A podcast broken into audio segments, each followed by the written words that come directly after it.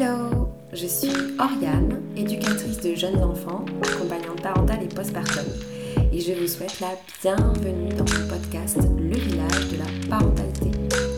Un podcast qui donne la parole aux mamans, aux papas et aux professionnels qui gravitent autour de la périnatalité et de la parentalité. Ici, je vous partagerai aussi des tips du quotidien de parents, des réflexions sur des sujets autour de la parentalité et de la petite enfance sans oublier mon propre parcours de la maternité. Pour en savoir plus sur le pourquoi de mon podcast, je vous invite à écouter le tout premier épisode. Si ce podcast vous plaît, n'hésitez pas à vous y abonner pour ne rien manquer des prochains épisodes, à le partager et à me laisser un petit commentaire si le cœur vous en dit. Tout ça va soutenir grandement mon travail et je vous en remercie. Allez, assez papoté, il est temps pour moi de vous laisser écouter le prochain épisode. Belle écoute très heureuse de pouvoir accueillir à mon micro Charlène, une super maman d'un petit garçon Timothée entouré de deux poilus, je ne compte pas le papa dedans, et de son chéri. Elle va nous partager un bout de son parcours de femme, de mère et de professionnelle. Pour la petite histoire, Charlène est rentrée dans ma vie lorsque j'ai souhaité monter une maman en 2018. Et depuis, c'est une amie qui m'accompagne dans toutes mes traversées du quotidien. Charlène, bonjour Bienvenue dans le podcast Le village de la parentalité. Comment tu vas? Eh bien, bien, même si j'ai peu dormi. je vais bien aujourd'hui. C'est un bonjour. C'est un bonjour parfait. Alors, du coup, on va démarrer de suite. Est-ce que toi, tu peux te présenter en tant que femme, en tant que mère et en tant que professionnelle? Moi, je suis euh, une jeune femme de 28 ans déjà. J'ai euh, plusieurs euh, passions dans ma vie, dont la danse, le montage vidéo, le scrapbooking, même si j'ai moins le temps d'en faire je suis euh, maman donc euh, d'un petit garçon de 5 ans. Je suis restée avec lui pendant 3 ans. Donc il y a eu 2 ans à la maison et un an à la maman du coup. Et euh, voilà, après il est parti à l'école quoi. donc pas le choix en fait. J'ai un chéri depuis 10, 11 ans. Oh, voilà, 11 ans déjà. Et, et donc notre bébé, c'est un bébé surprise du coup qu'on a eu ensemble quand ça faisait 6 ans qu'on était en couple. Euh, et ensuite, je suis euh, du coup vidéaste depuis un an et je me suis lancée euh, pour vivre de ma passion. Merci Alors du coup, vu que tu parlais quand même de Timothée, est-ce que tu peux nous dire à quel moment dans ta vie tu t'es dit c'est sûr je vais être maman? Oh, ben, En fait, je me suis toujours dit bah, parce que la société, euh, et je pense que comme euh, il est arrivé par surprise quand j'avais 22 ans, j'ai pas tellement eu le temps de me demander si vraiment je voulais un enfant ou pas. Donc, euh, non, bah, en fait, après, moi, j'étais vraiment la petite fille quand même stéréotypée, hein, on va dire, qui joue au poupon, au Barbie, qui s'est toujours dit, bah, moi, quand je serai grande, j'aurai une maison, un chéri, et des chiens et un enfant. Enfin, voilà, vraiment la, la base, on va dire, quand on est bah, voilà, dans la société actuelle. Quoi.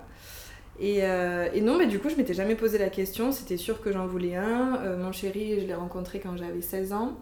Et euh, c'était sûr pour lui aussi qu'on aurait un enfant un jour. Et du coup, quand j'ai quand j'ai su que j'étais enceinte, du coup, alors que c'était imprévu, au début, en fait, ce qui nous a, ce qui nous a gêné, c'était surtout le regard de nos parents.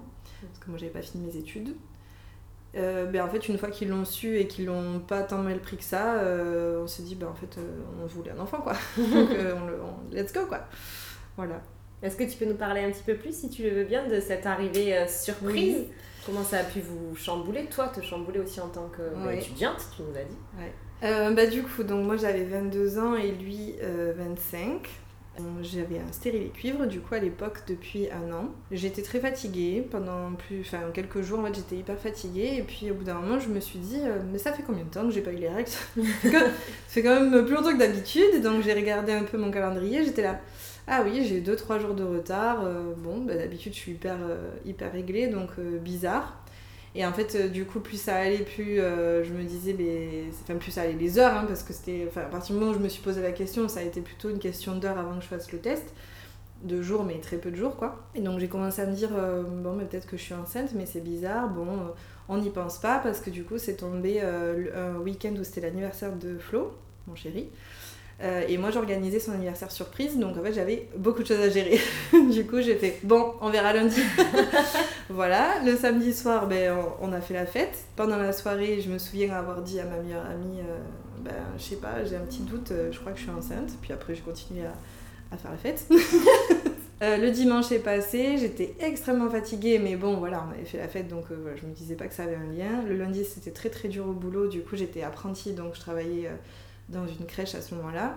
Et donc je pensais qu'à ça. Et du coup j'avais parlé de mes doutes à mon chéri. Donc euh, le dimanche il m'avait dit ben, demain euh, voilà on n'attend pas quoi, on va acheter un test. Parce que du coup j'avais toujours pas les règles hein, donc euh, j'avais plus de 4 jours de retard. Du coup j'ai débauché à 15h. Direct on est, je suis rentrée et j'ai fait le test.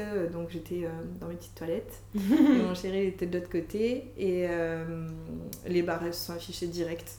Du coup, j'ai dit euh, Faut attendre combien de temps déjà euh, pour être sûr? Il était là, mais pourquoi il y a quoi dessus? Non, mais attends, d'abord lis la notice que Bon, voilà, il y avait deux barres quoi.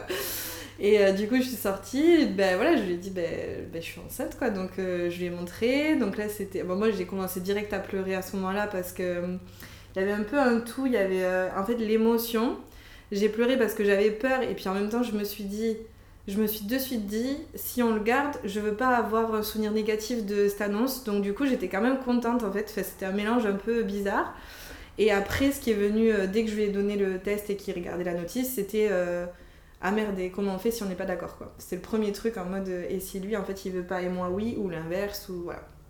Plus dans, dans ce sens-là parce que du coup j'ai assez vite accepté quand même dans ma tête, je pense que que ben voilà, j'étais enceinte et ça allait se faire quoi. Mais, euh, mais je me suis dit, ben, jamais on s'est dit que ça allait être maintenant, donc euh, comment lui il va réagir et tout.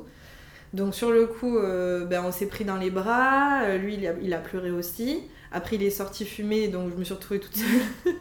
donc là, ben, du coup je me suis lâchée, j'étais là, oh, mais c'est fou, mais c'est fou, je faisais que, que dire ça à moi, je savais c'est pas possible, mais c'est fou, mais comment... Et j'étais là, mais j'ai stérilé quand même, enfin, c'est c'est fou quoi. Et, alors du coup là est venue la question de et si c'est une grossesse extra-utérine et que c'est dans les trompes et depuis combien de temps je suis enceinte et est-ce que c'est dangereux? Donc il y a aussi toute cette peur là. Donc euh, là le premier truc parce que du coup on était submergés tous les deux, tous les deux par l'émotion donc le premier truc c'est j'ai dit bah, je vais appeler euh, la crèche leur dire euh, que je vais pas bosser demain que je prends un jour de congé enfin comme j'étais apprentie je comptais pas dans l'effectif donc c'était assez pratique pour ça. Et du coup je me souviens que ma directrice bon ben j'étais hyper euh, dans l'émotion. Donc euh, voilà, mes phrases elles ressemblaient à rien. Je parlais comme ça. Excusez-moi, dommage je peux pas pouvoir venir. Et du coup, elle était là, mais c'est grave. Et ben, moi, j'étais là, je peux pas dire oui parce que non, c'est pas grave. Et du coup, j'étais là, mais ça dépend comment on le prend. Et du coup, elle m'a dit, bon, j'ai compris. Direct. Euh, bon, il n'y a pas de souci. On se rappelle demain, Charlène, pour après-demain, tu nous tiens au courant. Voilà, juste après on a pris rendez-vous avec la gynéco et on a eu un rendez-vous d'urgence parce qu'au téléphone on a dit ben, qu'on savait pas si on, ben, on allait le garder ou pas quoi. Donc euh, elle a dit bon ben urgence, euh, demain vous venez et tout. Pour la petite anecdote, ce qui était drôle, c'est que euh, bon, c'était rendez-vous chez gynéco, donc on a attendu. Enfin, je dis ça comme si c'était partout, mais je crois que c'est quand même assez souvent chez gynéco. On a attendu une heure et demie dans la salle d'attente. Et du coup, il y avait plein de petits flyers et il y en avait un qui était plus gros que les autres où il y avait écrit stérile et cuivre, pensez-y, 99% de risque. et du coup, la feuilleton était c'est vraiment des bâtards C'était la petite anecdote drôle. On l'avait gardé en souvenir. On avait un cahier, euh, c'est vrai que ça, on, on le remplit plus maintenant, mais on avait un cahier de couple où on, on mettait, euh, quand on allait au cinéma, quand on faisait des sorties, on écrivait des petits mots pour nos anniversaires et tout. Et du coup, on l'avait mis dans le cahier, ce, ce truc-là. Enfin bref. Et du coup, en fait, euh, la gynéco nous a posé deux, trois questions. Et en fait, assez vite, on s'est dit bah, que ça allait le faire, en fait, parce que du coup, elle nous a dit, ça fait combien de temps que vous êtes ensemble? Bon, ben, ça faisait déjà six ans. Euh, vous travaillez tous les deux, oui. Euh, vous habitez ensemble, oui. Bon, ben alors qu'est-ce qui vous met le doute? Et en fait, on n'arrivait pas trop. Enfin, en fait, c'était vraiment le fait d'être surprise, quoi. On était là, ben, c'est parce que là, on n'avait pas pu. Enfin, moi, du coup, c'était ma dernière année, donc je savais pas exactement euh, comment ça allait tomber euh, pour le jour de l'accouchement par rapport à, mes examens et tout. Et du coup, j'avais pas encore pu parler à mon école, donc j'étais là, ben, je sais pas, est-ce que je vais pouvoir finir mes études ou pas. Enfin, donc c'était plus ce côté-là. Et du coup, euh, elle m'a dit, mais si, là, elle, m'avait dit, la gynéco, si là, il y avait toutes les solutions, en gros, qui étaient toutes trouvées et que, que tout allait bien, qu'est-ce que vous voudriez faire? Et du coup, on avait dit, bah, ensemble, ben, je pense qu'on voudrait le garder, quoi. Enfin, Donc voilà, et juste après, du coup, je, je, sentais Flo encore un peu sur la, résistance quand même, bon, ce qui est normal, hein, ça faisait que 24 heures qu'on le savait. Et du coup, on est allé chez ses parents. donc sa maman ne travaillait pas et son père il était entrepreneur donc du coup c'était on savait qu'à cette heure là on allait les trouver tous les deux chez eux quoi et euh, du coup, on l'a dit en premier à sa mère qui était hyper contente. Et du coup, on était là. Non, bon, c'est pas si on va le garder. Soyez pas trop contente. c'est super Ménagez-vous, Calmez-vous, calmez-vous. du coup, bah, là, lui, ça l'a rassuré. Et son père, je pense que c'est son père pour lui qui était le plus dur. Enfin, il avait vraiment, il savait pas s'il allait voir de la fierté ou pas dans son regard. Et en fait, son père, ça a été vraiment chill, quoi. Il était là. Oh, bah c'est super ok, du coup on avait fait toute une montagne. Et donc euh, du coup bah là c'était vraiment en mode il se projetait de ouf en tant que grand-parent. Donc on était là, ok alors là maintenant faut pas les décevoir si jamais finalement on veut pas le garder. Euh, et puis après il restait ma famille. Et là alors moi ce qui me stressait le plus c'était ma maman. J'avais peur de la décevoir mais c'était plus dans le sens où... Euh, j'avais peur qu'elle ait peur pour moi parce qu'elle était du coup une maman très inquiète quand même sur beaucoup de sujets différents. Et du coup, là, je me suis dit, euh, elle va être inquiète. Et du coup, et puis aussi, euh, euh, pour elle, déjà, c'était tout allait trop vite, quoi. Enfin, je savais que le fait que j'aménage avec Flo, ça avait déjà été une étape et c'était récent. Ça faisait même pas six mois qu'on habitait ensemble, du coup, finalement. Donc, ça faisait déjà une grosse étape. et tous les gros changements dans ma vie, je sais que ça lui faisait quand même un pincement au cœur en tant que maman. Et là, je me suis dit, waouh, et là, je vais être maman, quoi. Enfin, ça va être dur pour elle. Et bon, bah, ça a été dur pour elle, mais elle a pas euh, mal réagi en mode euh, non, mais t'es trop jeune, non, mais t'as pas fini des études. Enfin, c'est juste qu'elle euh, elle a été là en mode ouf, ok. Donc au début, elle savait pas trop quoi dire et tout. moi, du coup, j'ai vite précisé que j'étais sous stérilée, hein, je, genre, c'est pas de ma faute, hein. on a pas fait exprès, ok? mon père, lui, il était trop content. Mon père, il était là en mode déjà gaga et tout. mon frère aussi, il était super content. Et ma mère, je pense qu'elle a vachement accusé le coup. Et du coup, on est sorti dehors euh, pour prendre l'air et tout. Et là, elle s'est mise à pleurer, pleurer, pleurer. Elle était là, je suis désolée, je veux pas mettre des ondes négatives. Et du coup, je lui dis, bah non, voilà, normal, t'as le droit d'avoir des émotions, quoi. Donc, euh, et du coup, en fait, une fois que nos parents le savaient, là, ça a été vraiment. Euh, en fait, on est sûr, quoi. On est sûr qu'on le gardait. C'était vraiment la peur de leur jugement à eux en particulier. Et puis en fait, on s'est vachement vite fait à l'idée, quoi. Enfin, en fait, en deux jours, en fait, on s'est dit, ok, là on est plus parti pour avoir envie de le garder, mais par contre, euh, on était très au clair sur le fait que voilà, ça allait être euh, énorme, quoi. Enfin, que ça allait mm. pas être juste, euh, on n'adopte pas un chat, quoi. Enfin, pour 18 ans et plus. Et, et, que voilà, financièrement, ben, voilà, ça allait être un peu le why parce que moi, l'apprentissage, il allait pas être éternel. Et aussi, le gros soulagement, c'est quand je l'ai dit à l'école, du coup, à l'école de JE, d'éducatrice de jeunes enfants. je suis allée voir donc ma formatrice et en fait, j'étais comme ça en mode va dire. Euh, et en fait, elle a eu une super réaction, elle était super contente. Et donc, moi, je lui ai dit, ben, je suis censée euh, accoucher en mai. Et les examens sont en mai et en juin. Hmm. du coup, on fait comment? Elle m'a dit, non, mais ça, il n'y a pas de souci. Il y a toujours des. En fait, souvent, ils font euh, des sessions pour, au cas où, quand les gens sont malades au moment de l'examen ou ont eu un accident ou un décès dans leur famille. Et du coup, elle m'a dit, vous allez juste rentrer dans ce cadre-là, quoi. Au final, j'étais la seule du département, donc du coup, j'étais toute seule euh, à, ah. passer l'examen en septembre, mais bon, euh, voilà. Mais euh, du coup, j'avais quand même pu rendre tous les trucs de devoir continu, donc le mémoire et tout, j'avais tout rendu avant. Et, et j'ai vraiment eu Timothée pendant les examens, quoi. Enfin, genre les examens commençaient et, et voilà. J'étais à la maternité, quoi.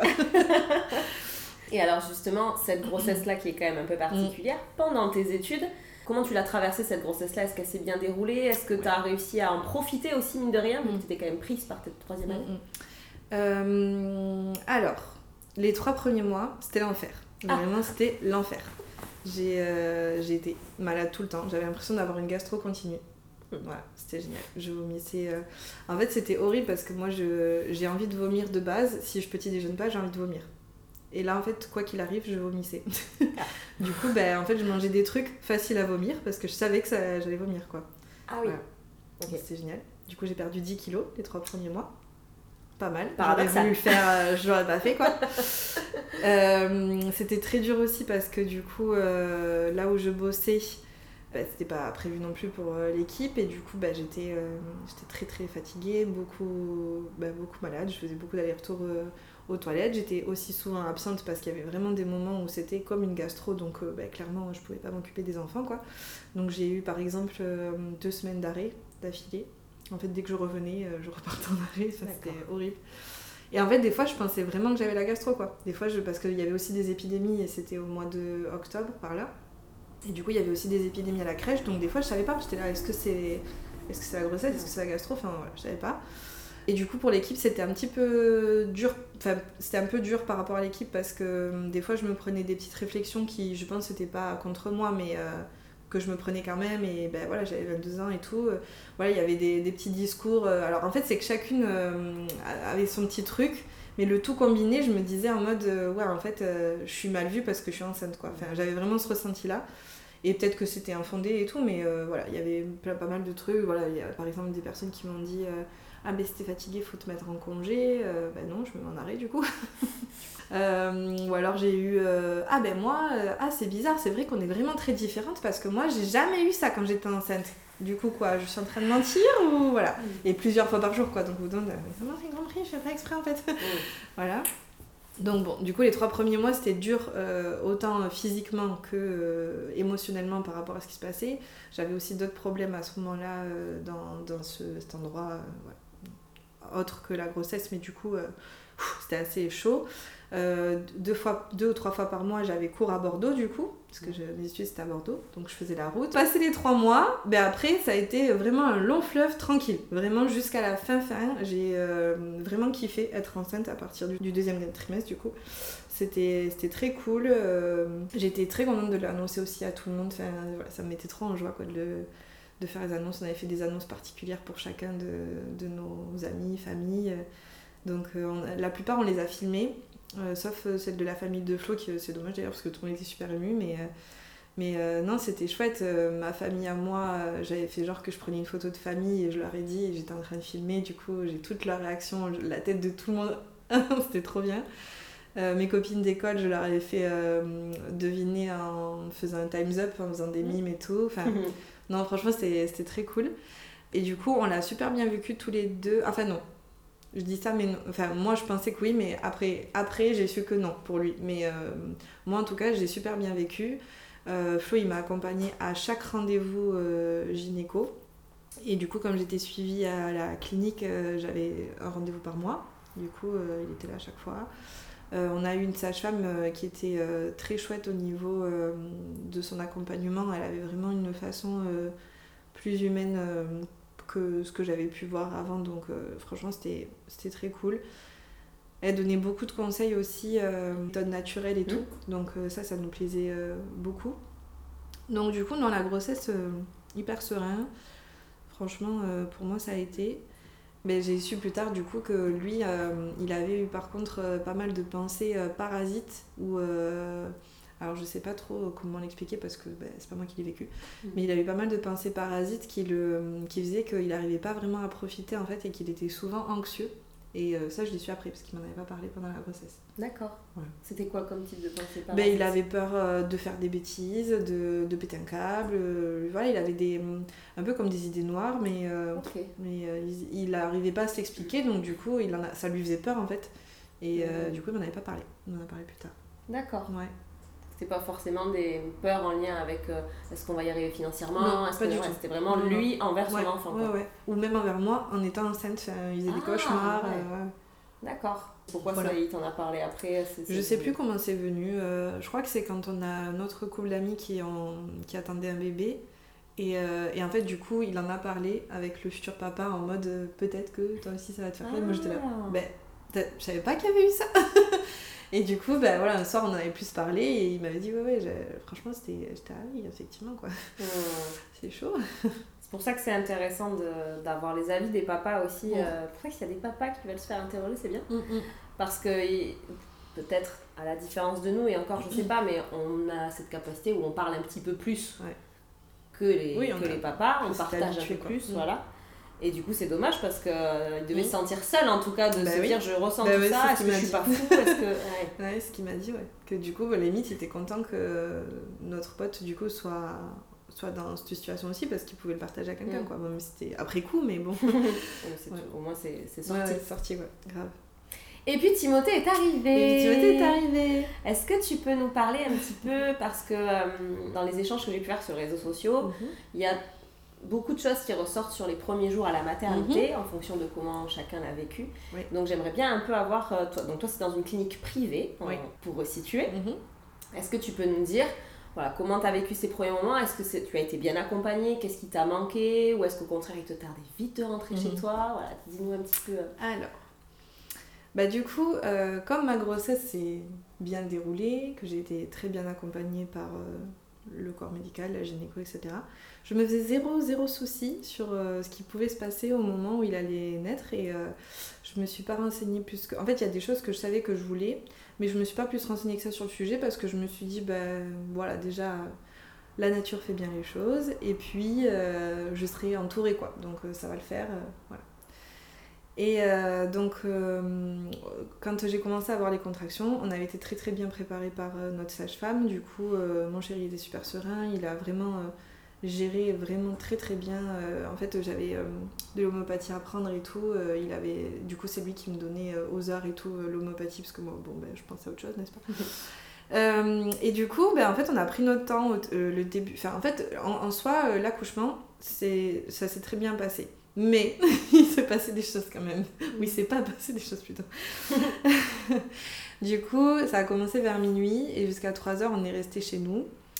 Euh, j'ai pris deux bains, euh, voilà, on s'est mis la musique, euh, c'était très cool, c'était vraiment un moment, la bulle quoi, franchement c'était très cool.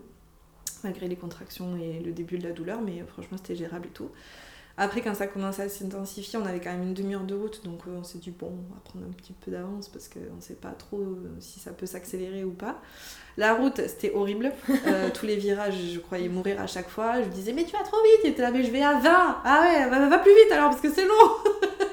Donc bon, ça avait aucun sens. Du coup, on rigolait, je lui gueulais dessus en même temps. Voilà. voilà. Et puis, euh, on est arrivé vers 3h30 du matin. On trouvait pas euh, l'entrée des urgences.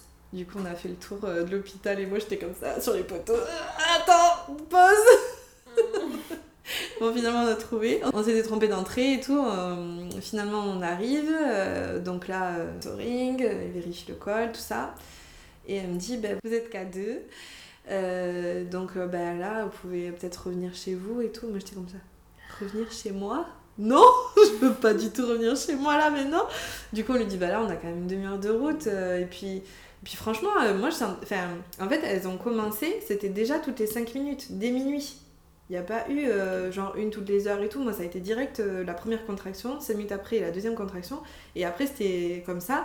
Et quand ça a commencé être plus fort, du coup, on est venu à la maternité. Mais je me suis dit, non, enfin là, j'ai l'impression que ça va aller vite, quoi. Donc, Et donc, elle, elle me dit que non, ça va pas du tout aller vite. Que j'en ai pour longtemps, voire la journée. Alors que moi, je pensais que la nuit allait suffire, quoi. Dans ma tête, j'étais là. Quoi? Encore une. Là Parce que là, je veux aller dormir, moi J'en ai marre, en fait, déjà et du coup, euh, là, ça m'a vraiment stressée. Je me suis dit, ouais, ah oui, elle m'a donné du Spasson ou Doliprane, je sais plus, pour voir si ça stoppait les contractions. Du coup, j'étais morte de rire.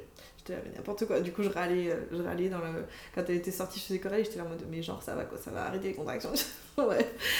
Du coup, euh, on parle ensemble et tout. Et là, en gros, elle nous dit, bah ouais, vous habitez à une demi-heure, donc euh, je vais pas vous, faire revenir chez vous. Mais le problème, c'est que là, la maternité, cette nuit, elle est blindée. On a huit femmes. euh, qui vont accoucher, il n'y a plus aucune chambre de maternité de disponible. Du coup, je vais vous installer dans une euh, salle à côté des salles d'accouchement, dans une salle de monitoring. Vous serez que tous les deux dans ce, cet étage-là, quoi. Sur le coup, on se dit, bah, c'est cool, au moins on va être tranquille, quoi. Donc c'était cool, mais pour le coup, on était très tranquille, parce qu'en fait, ils nous ont oubliés.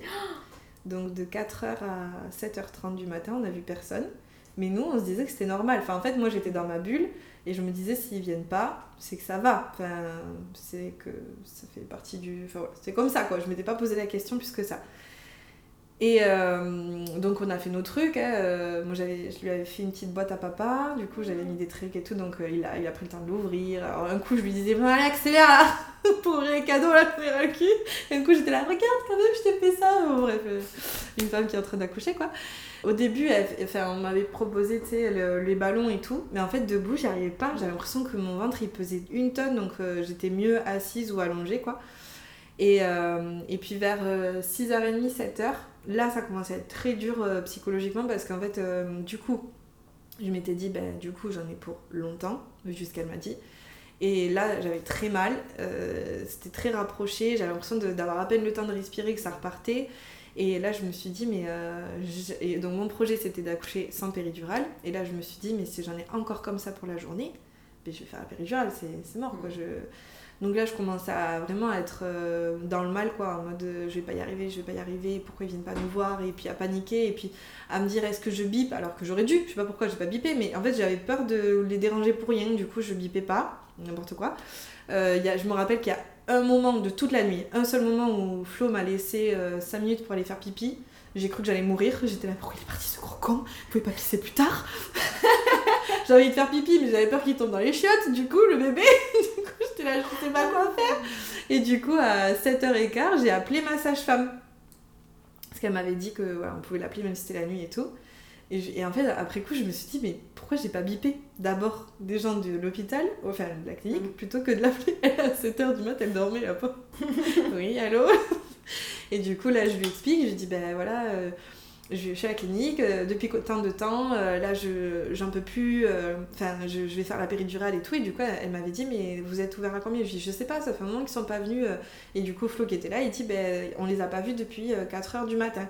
Et donc là, elle me dit Ah non, mais ça, c'est pas normal, ils vous ont oublié. Hmm. Ah elle me dit bon, c'est pas grave, là il est 7h30, il va y avoir la relève et du coup euh, quand ils vont faire la transmission, ils vont bien se rappeler que vous êtes là.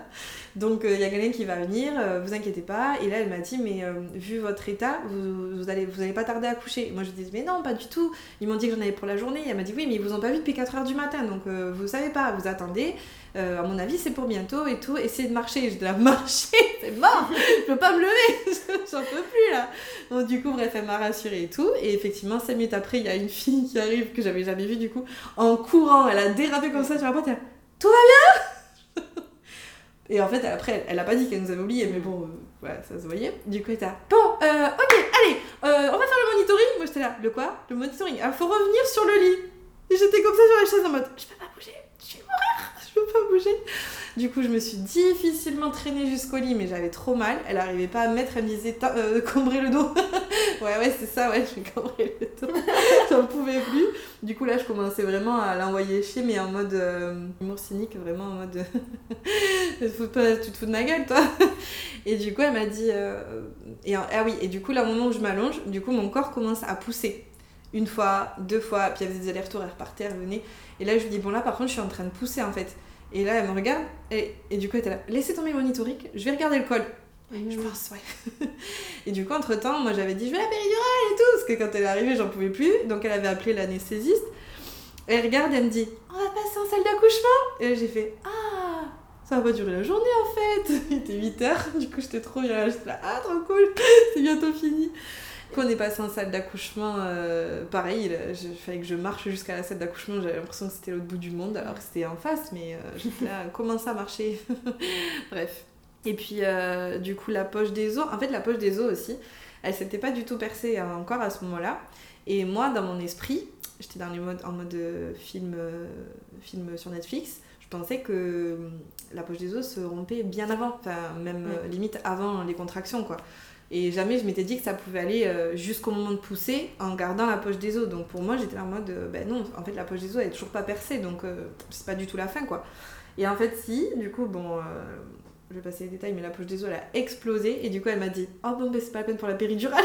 ok, cool, finalement, je vais le faire sans péridurale. et, puis après, ça allait vite, au final, là, j'étais hyper entourée, et puis là, t'as pas le temps de réfléchir, quoi. Du coup, ça a duré une demi-heure, trois quarts d'heure. Et il est né à 8h45 du coup. Ah oui. Voilà, le péripétie. Du coup, en fait, le moment de... Oui, il est vite arrivé. Le moment de l'accouchement, en fait, euh, s'est bien passé, et heureusement d'ailleurs, puisqu'ils nous ont oubliés. Mais, euh, mais du coup, en fait, on était dans notre bulle et tout. Et en, fait, en fait, le seul truc que je regrette un peu, c'est qu'elle, c'est d'avoir pensé en fait que ça allait durer la journée. Et alors que juste j'aurais dû m'écouter et, et, et, en fait arrêter de me tracasser pour ça. Parce qu'au final, ça n'a pas du tout duré la journée. Et j'étais très contente de ne pas avoir fait la péridurale parce qu'en fait, après, j'étais, une heure après, j'étais en mode euh, trop cool. j'avais, enfin voilà, j'étais tranquille et j'étais pas fatiguée et tout. Enfin, fatiguée parce que j'avais pas dormi la nuit, mais pas épuisée quoi. Voilà, donc non, j'étais contente. Et ensuite, ces premiers jours. Et là, c'est là que je je vais pas être très gentille avec le corps médical qui s'occupe de moi. Juste pour chacun vit sa maternité, sa parentalité, mm. Mm, mm. c'est unique. Euh, chaque professionnel est différent. Donc euh, là, ce que peut transmettre Charlène, je ne sais pas encore ce que tu vas dire, mais vu que tu dis que tu vas pas être très gentil, mais euh, s'il y a des personnes du corps médical qui nous entendent, ou s'il y a juste il y a des mamans qui l'ont pas du tout vécu comme ça, c'est ok. Voilà, c'est ça lui appartient à Charlène, c'est son mm-hmm. vécu elle, c'est les professionnels qu'elle a rencontrés à cet instant T, mais ça ne vaut pas pour tous les professionnels de santé. Je préfère le dire oui. parce qu'on est vite happé par des commentaires sinon qui disent que voilà ils sont pas tous comme ça. Oui, oui, on sait qu'ils sont pas tous comme ça. Heureusement, heureusement, c'est clair qui s'est passé ben, Comme je l'ai dit, du coup, cette nuit-là, il y a huit femmes qui ont euh, eu un bébé, en même temps que moi, ou dans les heures. En fait, j'ai été parmi les premières des huit au final, même si j'étais la dernière à arriver. Ouais. Mais du coup, jusqu'à, juste après moi, il y a eu euh, toutes les autres donc, euh, qui sont passées en salle d'accouchement. Donc, du coup, les premières heures, en fait, j'ai été entourée, mais, mais par des professionnels qui étaient dans le speed, et c'est pas leur faute, c'est parce qu'il manquait d'effectifs. Mmh. Mais du coup, un coup, en fait, on était seuls mais genre limite euh, un peu trop seul parce que du coup ben, on est là en mode euh, qu'est-ce qu'on fait pendant deux heures qu'est-ce qu'on fait et puis quand il passe c'est en mode euh, il a tété bon ben, on va essayer de le mettre au sein ah blabla ah blabla ah blabla et moi j'étais ah et après ils repartent et du coup on est là waouh j'ai pas eu le temps et du coup qu'est-ce qui s'est passé quoi. Et donc deux trois fois il y a une fille qui est venue c'est toujours la même qui venait euh, vérifier s'il avait fait sa tétée de bienvenue. Et au bout d'une heure et demie, mais pour moi, ça avait s'est passé en cinq minutes, mais au bout d'une heure et demie, il avait toujours pas fait sa tétée de bienvenue de façon naturelle en prenant le temps. Du coup, elle l'a mis au sein. Donc, c'est-à-dire Mhm. ça que ça commence à être, euh, voilà. Donc moi, pour juste resituer, je m'étais pas je savais que je voulais allaiter, mais je m'étais pas renseignée spécialement sur l'allaitement parce que pour moi, ça allait se faire naturellement. Je savais juste que j'avais un de mes deux seins qui était ombiliqué et que celui-là, ça allait être plus difficile, mais je m'étais dit, bon, pour la première tétée, ce sera l'autre, et puis après, petit à petit, ça va se faire, voilà. Sans me renseigner plus que ça sur... Euh, je m'étais pas renseignée, mais en même temps, j'avais quand même prévu des coquilles, euh, des coquillages, tu sais, pour les crevasses et tout, mais en me disant, bon, c'est vraiment au cas où, parce qu'on me l'avait conseillé mais sans me dire que ça pouvait arriver, quoi. Et du coup, euh, donc en fait, ce qui s'est passé, c'est que elle lui, donc elle lui tenait la tête. Alors, je me rappelle pas de tout, mais je me rappelle que de ça. Elle lui tenait la tête, elle me tenait le sein, ça me faisait super mal, et genre en fait, elle le, elle le collait comme ça. Elle le collait, et moi je, et moi, je me disais, j'aurais pas fait ça comme ça, mais je suis pas pro, donc euh, je la laisse faire. Et en fait, il, a commencé à pleurer, à pleurer, à pleurer, et en fait, elle continuait, à continuer. Et au bout d'un moment, j'ai dit, bah stop, euh, je pense que là, voilà, c'est bon, il va pas mourir de faim faut attendre un petit peu quoi. Et en fait, euh, du coup, je pense que je sais pas si sa mémoire a gardé ça, mais du coup, en fait, après, à chaque fois que mon sein était proche de son visage, il réagissait comme ça. Donc ça a été euh, super les mmh. premières heures, euh, c'était très stressant. Parce que nous, en fait, on, comme on s'était pas renseigné, on savait pas non plus combien d'heures après l'accouchement c'était grave ou pas grave qu'il ait pas tété. On savait mmh. pas s'il était voilà, ben, déshydraté ou, ou, si ça allait finalement, si c'était pas si grave que ça, on ne savait pas. Donc du coup, on stressait un peu quand même. Et puis pour eux, en fait, du coup, il fallait qu'ils t'aident, quoi. Donc on se disait, bah, s'ils pensent ça, c'est que faut qu'ils t'aident, quoi. C'est... Voilà, il est pas bien, il est peut-être... Euh, on avait un peu peur, quoi. Et là, du coup, ça a été la ribambelle, parce que du coup, on était la famille qui avait du mal à allaiter, n'est-ce pas? Donc euh, on a eu plein de professionnels différents, des super et des très mauvais, du coup. Et donc il y en a une en particulier euh, dont je me souviens qui était là les deux premiers jours euh, où je suis restée à la maternité, donc la journée. Euh, et du coup, c'était elle qui s'occupait de nous. J'étais ravie. Et, euh, et, elle, voilà, c'était vraiment. Elle forçait, elle me tirait le sein mmh. le téton et tout. Et elle me disait Ah là là, mais s'il prend aussi mal, vous allez avoir des crevasses. Et moi, j'étais là, c'est toi là qui est en train de me mettre des crevasses. Tu me défonces les seins en fait. et puis elle, elle avait des, des, remarques horribles quoi. Elle disait Ah, c'est un bébé feignant. ah, il est feignant ce bébé. J'étais là. Je me souviens qu'elle avait une stagiaire le deuxième jour et je voyais dans les yeux de la stagiaire qu'elle était dépitée mais qu'elle pouvait rien dire. Et du coup, moi, souvent, j'étais prête à déborder et, à insulter tout le monde. Et à chaque fois, du coup, dès que la personne quittait la pièce, euh, ben, Flo, il était là calme-toi et tout, euh, on rentre bientôt et tout, parce que comme on avait le suivi sage-femme, pour nous, on rentrait, euh, on, allait rester 2-3 jours et on rentrait quoi. Sauf que, comme on était la famille qui avait du mal avec l'allaitement, ils ont voulu nous garder. Mais sauf qu'en fait, ils nous l'ont pas dit euh, en avance. C'est-à-dire qu'en fait, le matin où on devait partir, ils nous ont dit Ben non, en fait, vous restez. et on est resté six jours en tout à la ah maternité. C'était très long. C'était horrible. Et toujours autour de l'allaitement en plus. Et toujours autour de l'allaitement. Et du coup, euh, ce qui était difficile, c'est que. Enfin, moi, je trouve que c'était difficile ce côté-là. C'est que du coup, la journée, c'est une personne qui donne ses conseils avec sa façon de voir les choses, qui sont pas forcément des bons conseils comme on a pu le constater, ce que j'ai vécu dès le début. La nuit, c'est quelqu'un d'autre. Et alors là, c'est qui tout double? Les deux premières nuits, c'était euh, une fille qui, je pense, n'avait pas envie de se faire chier, clairement. Enfin, c'est méchant à dire comme ça, mais voilà, dès qu'on l'a bipé, euh, ça l'a saoulé. Euh, quand c'était l'heure de la tétée, elle arrivait à allumer la lumière. Euh, voilà, c'est l'heure de la tétée, papa va lui changer la couche pour le réveiller. Et puis après, on essaye le sein, ok, alors qu'il dormait. Moi, j'étais là, d'accord. Moi, j'avais pas spécialement envie là tout de suite, mais bon, voilà. et puis c'était aucune patience quoi. Bon, bah il t'aide pas, bon, bah, je vais chercher un biberon artificiel. Donc, du coup, nous bah, toujours pareil, comme on s'était pas spécialement renseigné, on était là, bon, bah, si elle propose ça, c'est qu'il doit être dénutri. Enfin voilà, il faut. Donc euh, oui, allez, on lui donne un biberon. Donc deuxième erreur, en moins de 24 heures. Du coup, il a eu la tétine biberon et tout.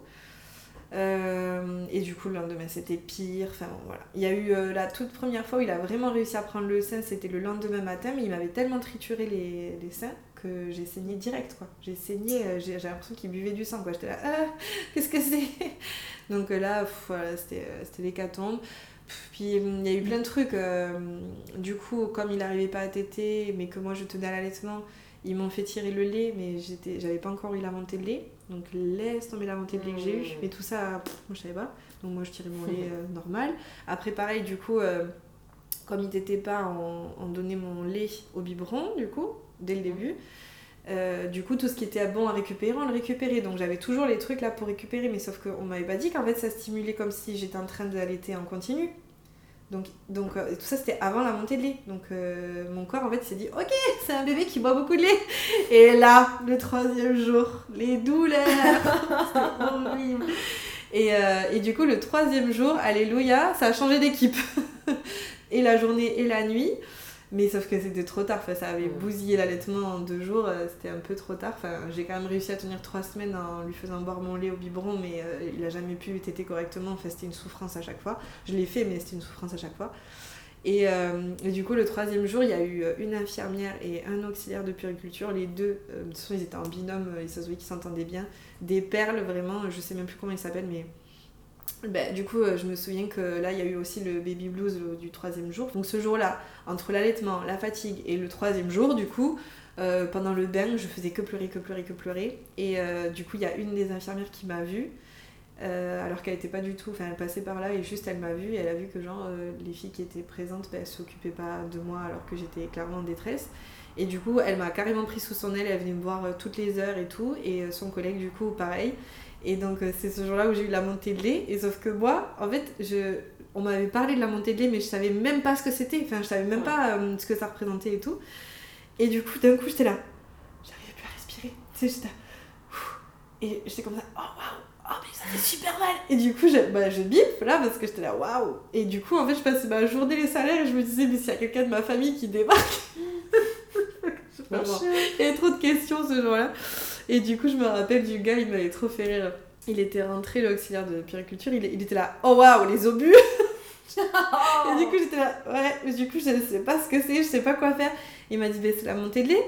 Et donc, c'est-à-dire Et du coup, il m'a dit, mais personne ne vous a expliqué la montée de lait depuis que vous êtes ici? Bah non, bah allez-y, du coup, expliquez-moi. Du coup, il m'explique. Et il me dit, mais du coup, là, quand ça a commencé à monter, il aurait fallu que vous massiez au fur et à mesure. Mais bon, ben là, bon, ben là voilà, c'est trop tard. Donc il me dit, bon, là, vous allez prendre une douche chaude, vous essayez de faire sortir tout ce qu'il y a à sortir. Moi, j'étais là, mais je vais perdre du lait, il faut pas que je perde du lait. Il était là, non, non, mais il y en aura du lait, euh, vu comment il y en a, vous inquiétez pas. Et, euh, et, du coup, ouais, non, ça a été cool. Et puis pareil, il me disait, vous avez pas des feuilles de chou dans votre valise? J'étais là, des feuilles de chou, c'est quoi ce truc? Vraiment, la meuf pas du tout renseignée sur l'allaitement, quoi. Et euh, bref, du coup, eux, ils ont été top, mais ça a pas du tout sauvé euh, l'allaitement, enfin le début d'allaitement catastrophique.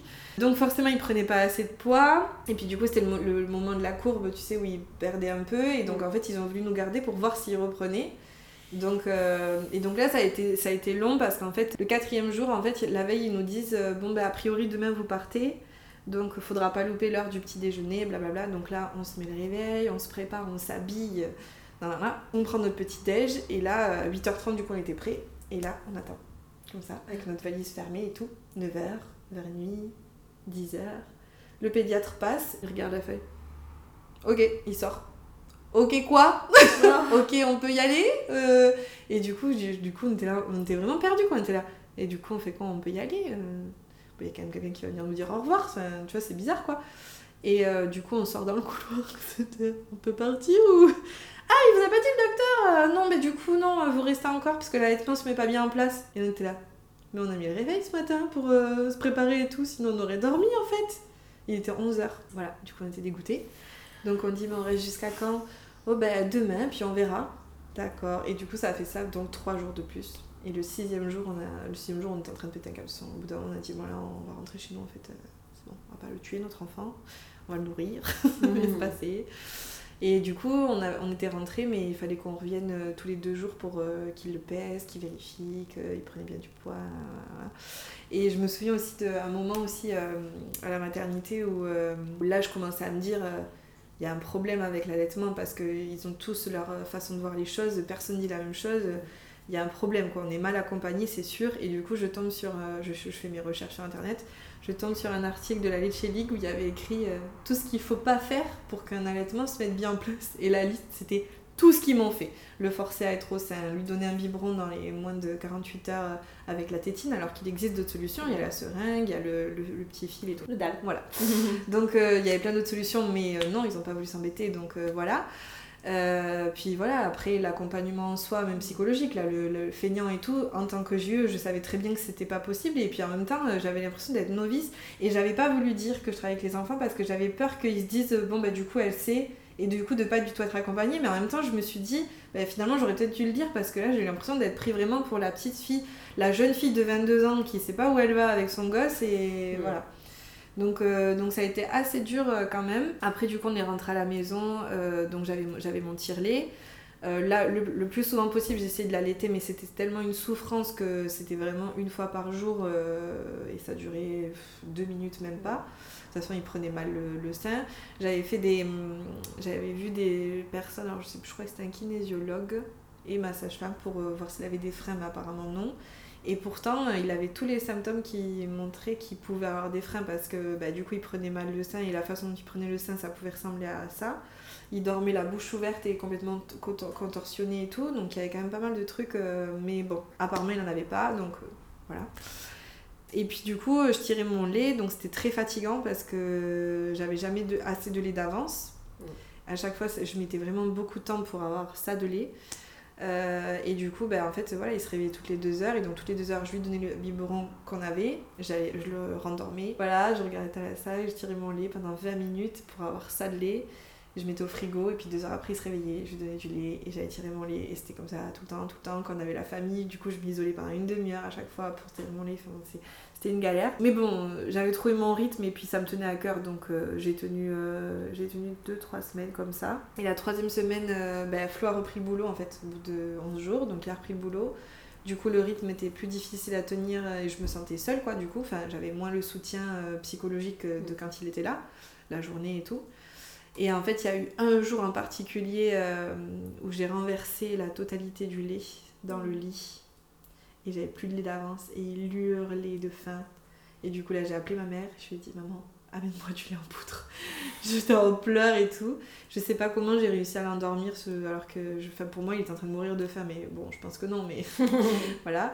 Du coup j'ai réussi à l'endormir quand elle est arrivée il dormait et du coup ben, c'est là que ça a commencé du coup la transition au final et qu'on est passé euh, en moins d'une semaine au lait en poudre parce qu'en fait euh, ben, il fallait que je dorme quoi. Il fallait que je me repose et puis euh, j'allais pas bien quoi. Enfin en fait je le vivais super mal donc il fallait aussi que que je sois bien pour que mon enfant soit bien et le partage que je voulais avec lui à l'allaitement en fait du coup c'était plus du tout le cas parce que en fait je lui en voulais d'avoir envie de téter parce que moi j'avais mal.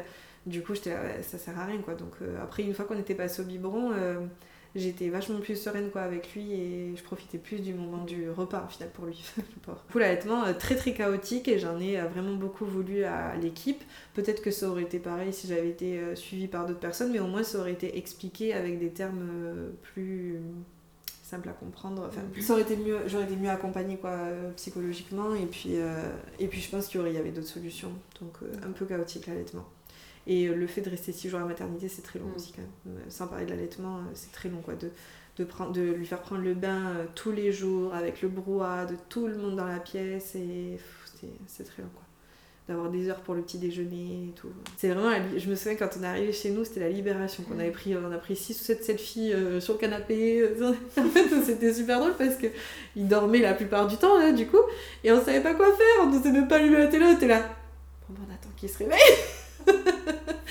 C'était trop bien. Après, c'est... après, c'est vite euh, passé cette période-là parce que la deuxième semaine, on a eu des visites euh, tous les jours. On leur avait dit en fait de pas venir à la maternité, sauf nos parents, du coup. Euh, après, on a eu quelques visites, ma, meilleure amie qui est venue, mes cousins, mais vraiment très court et très peu. Et du coup, bah, tous ceux qu'on n'a pas pu voir sont tous venus la deuxième semaine. Et ça nous a fait du bien aussi de nous sentir entourés. Et en même temps, c'était aussi fatigant. Enfin, le soir, on était vidés d'énergie, mais voilà. C'était cool quand même. J'ai eu son émotion, les dents. Oui. Ah oui, après j'ai eu les petites réflexions aussi, euh, parce que du coup, euh, comme je pouvais pas allaiter euh, à souhait, pour le rendormir, je mettais mon doigt dans sa bouche comme ça pour faire genre que c'était le sein et pour pas qu'il ait tétine, pour éviter de d'encore plus accentuer ce, cette confusion sein-tétine, quoi. Et du coup, je me prenais des réflexions, ah mais tu vas pas pouvoir faire comme ça pendant longtemps, mais tu peux pas faire ça, mais le, le doigt, bah, mais c'est ça et tout. Je fais ce que je peux, juste euh, hmm. tant qu'il dort, euh, c'est bon. Quoi. Par rapport à, à, tout ce démarrage quand même assez hmm. particulier, euh, est-ce que ça, tu penses, ça a eu un impact sur ton vécu du postpartum hein, Comment tu tu t'es quand même senti hmm. soutenue, entourée, une fois que bon, voilà, le lait, le côté alimentation c'est ok. Est-ce que ça a eu un impact, tu penses, sur le postpartum ou pas forcément euh, Je sais pas trop. Je pense que ça a été euh, dur de faire un peu le deuil quand même de cet allaitement euh, mm. que je m'étais imaginé et puis en même temps j'ai pas trop pu en parler non plus. Enfin, en fait, les personnes avec qui j'en parlais, c'était dans le futur, du coup, des mamans, des copines qui sont devenues mamans, et du coup, je leur ai parlé à ce moment-là de ça. Et en fait, c'est en parlant avec elles que je me suis rendu compte que ben, j'avais encore des rancœurs quoi, par rapport à cet allaitement, mais en soi, euh, quand je le vivais, au moment où je le vivais, j'avais l'impression que j'avais accepté la situation. Quoi. Du coup, je m'en suis pas trop rendu compte. Euh, après, ce que je me souviens en termes de plus général, euh, en termes du postpartum en général, ce qui était assez dur pour moi, c'était. Ben, en fait, j'étais, tranquille à la maison, du coup, avec un bébé, mais tranquille quand même. Et, et j'avais pas l'énergie alors que j'étais à la maison et du coup, ça, je trouve que ça, c'est dur dans la société, ou en tout cas dans ma vie à moi, c'était dur à accepter un peu pour l'entourage ou à entendre. J'étais à la maison, il dormait beaucoup, mais j'avais aucune énergie pour faire tout ce qui était euh, vaisselle, euh, tu vois, tout ça. Mm. Vaisselle, euh, rangement. et du coup, je, je, me laissais tout le temps déborder. Flo, à ce moment-là, il faisait les 2-8, donc soit il commençait très tôt le matin, il était avec moi l'après-midi, soit il commençait plus tard le, la, la, journée et il rentrait tard le soir. Et du coup, c'était un peu ce, cette solitude, quoi. Je pense que le, truc le plus, euh, qui, a, qui, a, pu être le plus difficile, c'était un peu cette solitude et, et, le fait de se sentir un peu incomprise, de, en mode euh, waouh, t'avais tout le temps et puis euh, t'as rien fait, quoi. Et je me laissais tout le temps déborder, enfin, je, on se laissait tout le temps déborder par la vaisselle, par le, le, linge, enfin voilà, ça, on avait, j'avais vraiment cette sensation d'être sale en fait. Tu vois, que ma maison était sale, que tout était sale, bon, bref, que rien n'était rangé. Et, euh, et, ouais, du coup, euh, un peu ce truc de. En fait, je me sens, je culpabilisais en me disant Ah, mais je suis quand même toute seule à la maison et toute la journée à la maison et genre, j'y arrive pas quoi. Hmm. Et, puis en plus, j'y arrive pas et puis j'ai pas envie. Et alors, plus tu te laisses déborder, moins t'as envie de, commencer parce que tu sais pas par où commencer tellement il y en a. Donc, ça, ça a été long quand même et ça a duré un moment, hein, ça. Ça a duré vraiment un moment. Et après, sinon, avec Timothée, euh, ça allait. En fait, les trois premières années, ça allait quand même dans le sens où, comme euh, j'avais les bases du coup en tant que JE de connaître son développement, un peu savoir euh, pour moi ce qui était bien pour mon enfant, etc. Je savais où j'allais et j'étais sûre de moi et du coup j'avais pas tellement peur. Par contre j'ai toujours eu cette crainte euh, de... Et après trois ans. après trois ans, on verra. je sais pas ce qui va se passer. Et, euh, et ça, tu vois, c'était vraiment ouais, c'était ma seule crainte, mais sinon ça allait. Après, on a quand même eu euh, un bébé cool, comme on peut dire, comme on peut entendre, dans le sens où il avait un rythme qui correspondait au nôtre. Et du coup, c'était plutôt cool pour nous les parents, voilà. Tu parles en termes de, sommeil. Ouais, sommeil et puis même en général, il était euh, chill quoi, très chill comme bébé. Donc euh, pour nous, bah, c'était euh, royal quoi. Euh, en fait, on s'en rendait pas forcément compte, c'est plus quand on a eu d'autres couples amis qui, qui, ont eu des bébés et eux, ben voilà, c'était plus difficile par rapport à leur rythme à eux et le rythme de leur bébé qui n'était pas le même. Et du coup, on se disait, ah ok, nous, c'est vrai qu'on ne se rendait pas compte quand même de la chance quand même d'avoir un bébé qui dort bien la nuit, enfin beaucoup, qui dort beaucoup la journée, qui s'endort vite, enfin franchement. Et puis en même temps, on ne on s'est jamais mis de euh, contraintes non plus. Enfin, on n'était pas. Ça, c'était cool d'être sur une longueur d'onde, par contre, Flo et moi. Mmh on n'était pas en mode euh, dans des trois mois faut qu'il dorme seul euh, faut arrêter de le bercer pas du tout nous c'était vraiment en mode euh, on se laisse aller tant qu'on a envie de le bercer on le berce tant qu'il a besoin de notre bercer on le berce et il a été très entouré et nous on a été aussi très entourés du coup parce qu'on avait nos familles qui étaient hyper investies dès le début moi je me souviens le premier été il avait trois mois du coup deux, non deux mois et on était parti à Caso en vacances avec toute la famille de Flo et en fait, là, on avait un relais euh, de ouf. En fait, mmh. là, on s'est rendu compte, euh, la phrase euh, le, Il faut tout un village pour élever un enfant, c'était ça. C'est-à-dire que bah, le matin, enfin voilà, sa tati et sa maman en particulier, elles étaient hyper attentionnées envers Timothée et, envers nous aussi, parce que du coup, elles étaient là Rendormez-vous, on s'en mmh. occupe. Et du coup, enfin, franchement ça a été du coup ça a, ça a duré euh, trois semaines ces vacances là mais c'était vraiment euh, une parenthèse géniale quoi parce qu'il avait à peine deux mois on avait quand même une autre bulle à nous et là on avait euh, ce relais où du coup tous les soirs en fait il était bercé par quelqu'un différent de la famille mais du coup j'avais pas forcément moi à le bercer tous les soirs et, et, ça a aidé vachement je pense sur au niveau du postpartum pour se mm. régénérer quoi et puis après et puis après, quand on est revenu, du coup, il avait trois mois et je, je sais pas, est-ce que c'est. Est-ce qu'il se sentait assez en sécurité? Est-ce que c'est juste son caractère? J'en sais rien, mais à partir de, du moment où on est revenu de vacances, du coup, il s'endormait. On le posait, on avait juste à poser notre main, il s'endormait en 5 minutes, quoi. Ça, ça a été euh, assez. Enfin, nous, on était assez choqués quand même. Waouh Incroyable et puis du coup, on a vite récupéré nos soirs en amoureux au final. Mm. Donc euh, ça, ça aide de, ouf enfin, pour, euh, pour se sentir soudé et pour euh, aller bien en couple, aller bien en famille. c'est sûr qu'on a été hyper chanceux sur ça. moi, du coup, j'ai passé mes examens donc quand il avait 4 mois.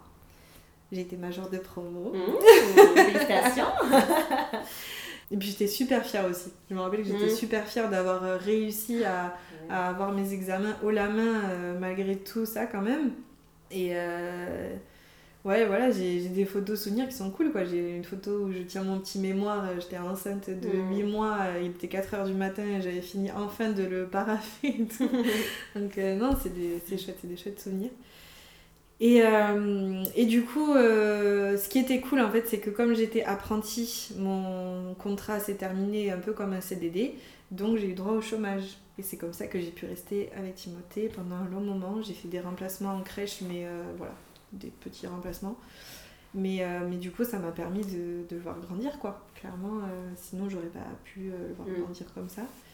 Et, et, en fait, il y avait des journées, je me souviens, il y avait des semaines longues quand même où je me sentais seule parce qu'en plus, on habitait quand même à la campagne. Donc euh, juste pour aller à la boulangerie, il fallait faire 20 minutes de route. Donc il y avait des semaines un peu longues, j'avoue, où j'étais voilà, parler toute, toute seule avec un bébé une semaine entière. Des fois c'était un peu long. Mais euh, je, je, garde un très bon souvenir de ce moment-là, franchement. Du coup, pour terminer un peu sur le postpartum, en un ou deux mots, est-ce que tu peux me dire qu'est-ce qui t'a le plus manqué durant ton postpartum? Qu'est-ce que tu aurais vraiment aimé avoir avec du recul aujourd'hui? De la compagnie. de la compagnie et puis euh, des, en fait des discussions euh, autour de la maternité hors médicale. D'accord. Bon, en fait, euh, oui, de la compagnie. En fait, pas, en fait, parce que moi, du coup, j'avais que 22 ans.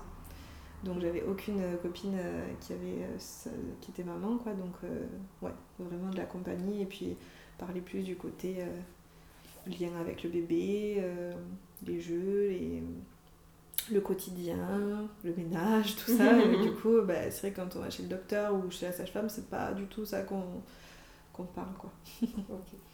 Et qu'est-ce qui t'est sorti par les yeux pendant le postpartum? Vraiment, tu t'es dit, c'est horrible, plus jamais. L'accompagnement pour l'allaitement. Enfin, le non-accompagnement. Le non-accompagnement, mm. d'accord. Ou si tu devais faire autrement, si tu devais avoir un autre mm. enfant. Euh, Ouais. Qu'est-ce que tu ferais du coup? Bah, je... Déjà, je me renseignerais. Bon, maintenant, je suis renseignée, mais euh, c'est trop tard. Mais euh, maintenant, je suis renseignée et du coup, bah, j'enverrai euh, balader les gens mm. qui font pas comme moi je veux, du coup, et qui sont irrespectueux. Ok, merci.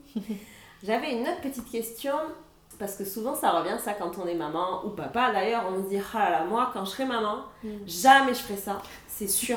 Euh, moi, je veux que mon enfant il fasse ci, je veux lui apporter ça, etc. Qu'est-ce que toi, tu t'étais dit, ça, jamais? Mm. Et puis, en fait, ben, tu le fais un peu. Ah, il y en a Ou beaucoup. Ce- ce- un- ceux qui Un vraiment te parlent le plus, Bah, tu t'es dit... euh, me- je vais dire celui qui m'est venu le premier à l'esprit. hum, La télé. Les écrans. Mais euh, j'ai tenu quand même bien. Après, c'est que ma famille, non, tu vois, ils ont pas... Enfin, notre famille a moins tenu que nous. Et du coup, après, t'es pris dans l'engrenage un petit Mm. peu. Et puis, nous, on- au fur et à mesure des années, on n'a pas forcément mis euh, les limites qu'on aurait aimé ou qu'on s'était dit qu'on mettrait. Parce qu'à la, euh, à la les base, écrans. vous vouliez quoi par rapport aux écrans? Bah, au début, c'était pas d'écran... bah, les recommandations, quoi.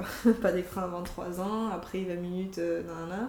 D'accord. Bon, bah, en fait, il y a eu des écrans avant 3 ans, et maintenant qu'il a plus de 3 ans, euh, ça dépasse 20 minutes euh, large euh, la plupart du temps, quoi.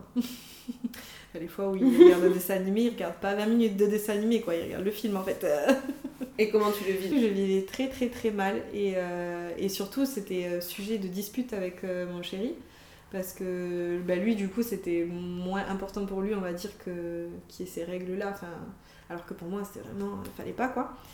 Et, euh, et du coup, ouais, c'était un peu sujet de dispute, je le vivais pas très bien. Et puis, euh, assez récemment, en fait, j'ai un peu lâché prise en me disant bah, que je pouvais pas être, une mère parfaite, quoi. Enfin, Mm. voilà.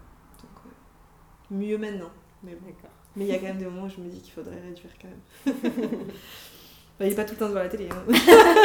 quand même, mais bon. Juste 20 heures sur 24. c'est pas non Il dort aussi parfois. Heureusement qu'à l'école, quoi. Ça semble à lui.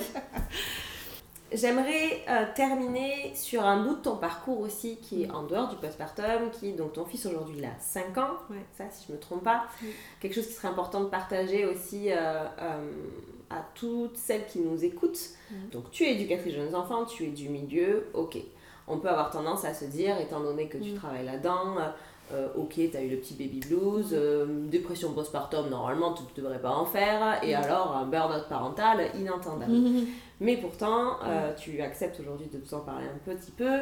Tu as fait, ou tu es peut-être encore un burn-out Mm. parental. Est-ce que tu peux nous expliquer un peu comment tu as découvert ça Mm. et qu'est-ce que c'est rapidement le burn-out parental? Euh, alors en fait, euh, mais comme je disais tout à l'heure, j'étais sûre de moi pour les trois premières années de sa vie en mode euh, bah là c'est bon, finger in the nose, je sais ce que je dois faire, je sais ce qui est bon pour lui et tout, donc ça va.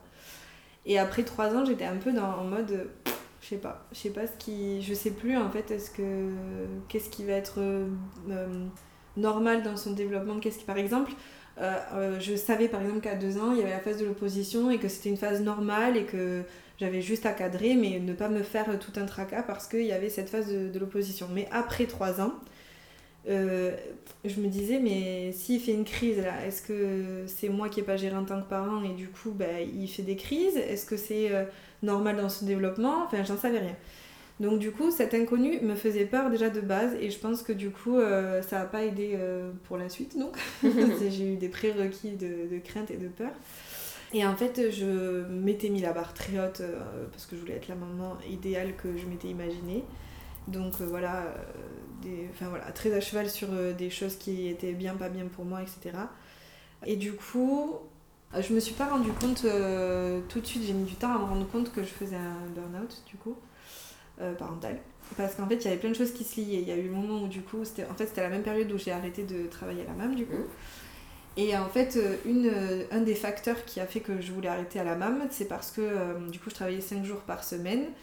Donc, tous les mercredis, il était avec sa grand-mère. Les, les soirs, en fait, même si j'allais le chercher à l'école à 16h30 par exemple, ben, en fait, il restait avec moi au travail, donc à la MAM, jusqu'à 18h et parfois plus s'il y avait beaucoup de ménage ou quoi. Le matin, ben, il venait avec moi pour 7h30 pour ouvrir à la MAM. Et, euh, et du coup, je trouvais que même pour lui, c'était un rythme un peu difficile. Et en fait, moi, j'avais l'impression de, de passer un peu à côté de... C'était sa première année à l'école. Et j'avais l'impression de passer à côté de, de sa vie, en fait. Et, euh, et donc ça, plus tous les autres facteurs, ont fait que j'ai voulu arrêter à la MAM. Et donc, du coup, je me suis dit, tout ira mieux quand je ne serai plus à la MAM, puisque c'est ça le problème. c'est le fait que je vois pas assez mon enfant, c'est le fait que... Voilà. Du coup, ben, l'année suivante, donc pour sa deuxième année d'école, il a changé d'école. Et là, du coup, je pouvais l'amener pour 9h, aller le chercher pour 16h30, passer tous mes mercredis avec lui. Et en fait, euh, assez vite, je me suis euh, rendu compte que je prenais pas trop de plaisir en fait à passer tous mes mercredis avec lui, que c'était même dur. Et que petit à petit, genre, euh, j'appréhendais quoi. J'appréhendais quand venait le mardi, j'étais vraiment en mode ah, demain c'est mercredi. limite, j'étais déçue parce que j'allais pas pouvoir bosser sur mes projets. Et, et, du coup, je culpabilisais de ressentir ça. Donc, du coup, j'en parlais à personne et euh, ça va passer, ça va passer, ça va passer, ça va passer. et puis il y a eu un moment où. Euh, il y a eu un moment où. Euh, bah, ça passait plus. En fait, il y a eu un moment où. en, fait, ça se fait petit à petit. Donc, il y a eu un moment où. ce qui passait plus, c'est que. en fait, je m'étais mis un peu en mode robot du coup. Les journées que je passais avec lui, je, je prenais pas de plaisir mais j'étais quand même comme j'étais avant avec lui. C'est-à-dire que je prenais sur moi et j'étais en mode robot. Donc euh, je faisais ce qu'il y avait à faire et voilà. Et je restais toujours à cheval sur mes principes, etc. Et en fait, il y a eu un moment où euh, ben, j'arrivais plus. En fait, du coup, je commençais à être euh, quelqu'un que je voulais pas être avec lui. Donc à lever le ton plus que d'habitude, plus fort que d'habitude, à avoir des mots que j'aurais jamais dit avant. Je suis pas horrible avec mon enfant, mais par rapport à qui j'étais avec lui, c'était vraiment très différent. Et lui, du coup, à la même période, du coup, c'était euh, explosif de ouf à la maison. Mais j'ai pas fait du tout le lien hein, au début, évidemment. Et c'était explosif à la maison, c'était très dur. Et même pour euh, Flo, du coup, c'était très dur. Quoi. En fait, on, se disait, bah, il a des problèmes de comportement, quoi. Enfin, on se posait vraiment des questions parce que il était. Euh, enfin, on pouvait pas. On Enfin, ça, ça a toujours été, mais c'était pire en fait. On pouvait pas en placer une. On pouvait pas en placer une. Flo et moi, on pouvait pas se parler parce que voilà, ça débordait, ça partait en crise euh, tout le temps. Les repas, c'était pas du tout euh, plaisant. Enfin, en fait, tout était conflictuel, quoi. Mm. Tout était dans le conflit. Et du coup, tout était dans le conflit aussi entre les parents, du coup, puisque cercle vicieux quoi. Du coup, je me rendais compte que j'étais pas comme d'habitude avec lui. Et en fait, ce qui. Enfin, malgré le fait que je me rendais pas compte que c'était ça, que c'était un burn-out parental, j'ai quand même réussi à le verbaliser à Flo en lui disant euh, Écoute, euh, je me reconnais pas en fait. Euh, là, t'as vu comment je lui ai crié dessus tout à l'heure, ça c'est pas, c'est pas moi quoi. Et en fait lui, du coup, euh, savait pas non plus ce que c'était, donc euh, un peu dur d'accompagner quelqu'un que tu sais pas ce que c'est, quand tu connais pas. Mais du coup, lui, il me disait, euh, ce qui m'a blessé encore plus, mais c'était pas voulu, mais en gros, il me disait que le fait que je crie, c'était normal pour lui, et que c'était peut-être ça le vrai moi, et pas ce que j'avais été depuis trois ans. Donc là, dur, enfin quatre ans du coup. Mais donc là, c'était dur pour moi parce que j'étais en mode c'est horrible en fait. et, euh, et, moi je le ressentais pas du tout comme ça, je sentais vraiment que j'étais pas dans mon état euh, normal. Et en fait ce qui me faisait culpabiliser c'était vraiment le fait de d'avoir tout ce que je voulais et que ça aille pas quoi. Donc ça c'était euh, c'était dur. Et du coup, comment j'ai su que c'était ça? Ben en fait c'est un peu le hasard. Donc du coup j'ai rencontré Astrid Guépin dans le cadre professionnel qui fait des conférences autour du burn-out parental notamment. Et euh, du coup, elle m'a embauchée en fait en tant que vidéaste pour filmer une de ses conférences qui était sur le burn-out maternel en particulier. Et du coup, bah, c'est ce jour-là, en filmant la conférence et en écoutant du coup la conférence, que euh, je me suis rendu compte que c'était ça. Parce qu'en fait, au fur et à mesure qu'elle parlait de tous les symptômes et de tout ce que ça pouvait donner en fait concrètement en donnant des exemples, bah, c'était exactement mot pour mot tout ce que je vivais. Donc bah, je me suis mise à pleurer discrètement derrière ma caméra pendant le truc. Et du coup, je suis rentrée et j'ai dit à Flo, euh, oh, faut que je te montre euh, ce que j'ai filmé ce matin, c'est exactement ce que je vis. Mais c'était vraiment, euh, c'était l'évidence, quoi, c'était mot pour mot, incroyable. Le fait d'avoir d'abord la, la phase de, où tu te sens comme un robot, tout ça, et puis après d'être dissocié des émotions de l'enfant et d'avoir moins de rancœur à crier et tout. Et en fait, tout ça, j'étais waouh, en fait, je suis pas horrible comme personne, juste j'ai fait un burn-out. Quoi. Et en fait, du coup, ce qui était euh, plutôt pas mal, c'est que, en gros, donc, euh, ce qu'elle expliquait, euh, entre autres, parce que je, je, vais vite là, mais En gros, elle expliquait qu'on a les stresseurs et les ressources, et que du coup, plus on a de stresseurs, plus on a de risques de faire un burn-out, que ce soit parental ou professionnel, ou voilà. Et donc, du coup, en fait, il faudrait équilibrer soit en baissant les stresseurs, soit en augmentant les ressources. Et donc, par exemple, en baissant les stresseurs, ça peut être ben, être moins dur envers soi-même, et par exemple, ben, on était carré sur les écrans, bon ben là, là t'es pas bien, euh, autorise-lui les écrans, quoi. Enfin, c'est il va pas mourir, c'est une fois, enfin voilà. Il y avait tout ça, ou par exemple le fait de d'être euh, d'être euh, d'être tellement, en fait de vouloir tellement bien faire que du coup on se met soi-même la pression, et disent d'ailleurs que souvent c'est c'est les parents en fait qui se mettent beaucoup la pression dans l'éducation qui finalement font un burn-out parce que du coup ils se mettent la pression forcément. Mm. Mais ça pouvait être aussi par exemple alors moi c'est pas mon cas par exemple mais ça peut être une maman qui, qui veut tout faire maison absolument et euh, jamais jamais euh, jamais acheter de petits pots et du coup elle va se mettre une pression monstre sur ça alors qu'en fait ce jour-là elle, était pas bien elle aurait acheté un petit pot c'est pas grave quoi. Mm.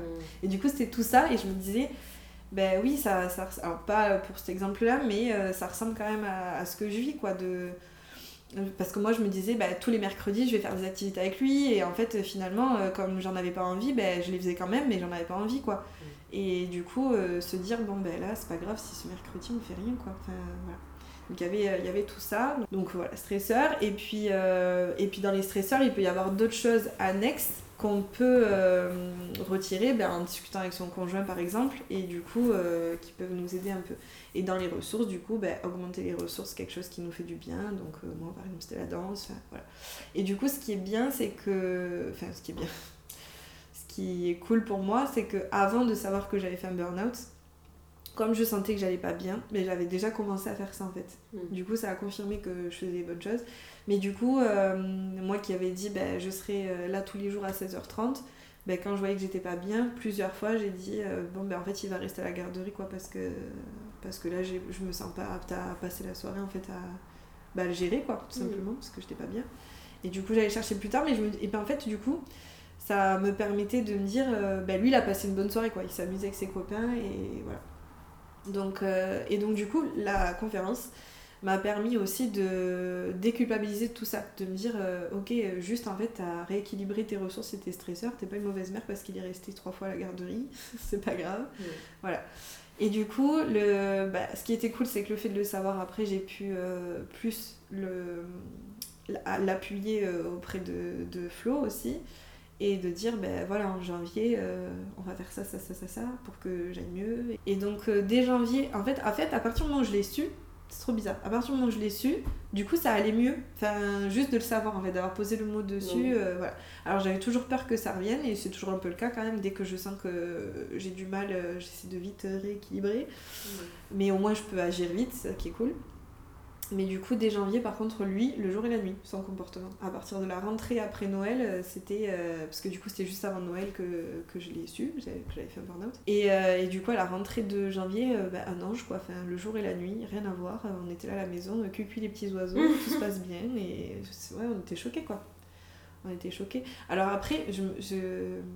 il y avait aussi des travaux à la maison en même temps. On faisait des travaux de la cuisine, du coup, c'était un bordel il y, avait, y a plein de trucs à côté du coup qui, qui avaient augmenté le stresseur du coup. Euh, créer son entreprise, euh, voilà, tout ça. Mais ouais, et du coup, là, encore aujourd'hui, il y a vraiment des moments où, euh, où j'ai encore des angoisses et tout par rapport à, bah, mon rôle de maman. Et du coup, dès que ça m'arrive, je, voilà, dans les semaines qui suivent, j'essaie de rééquilibrer, m'octroyer un jour ou deux, toute seule, ou trois. enfin, voilà. Maintenant, tu mets plus vite les outils en place. Oui, voilà. Bah, je, ouais, parce que je sais ce que c'est du coup. Euh, mm. déjà, j'ai pas envie de, de re-aller dedans autant que ce que j'étais. Mm. Euh, donc, en fait, c'est dès que je sens un épuisement, en fait, avant d'être burn-out. Dès que je sens euh, l'épuisement ou le côté où je deviens en mode robot ou même les côtés où je commence à me dissocier et à être, voilà, être moins connecté en fait avec mm. lui, euh, là direct je me dis ok je vais moins le voir les prochaines semaines mais après ça ira mieux et c'est cool quoi.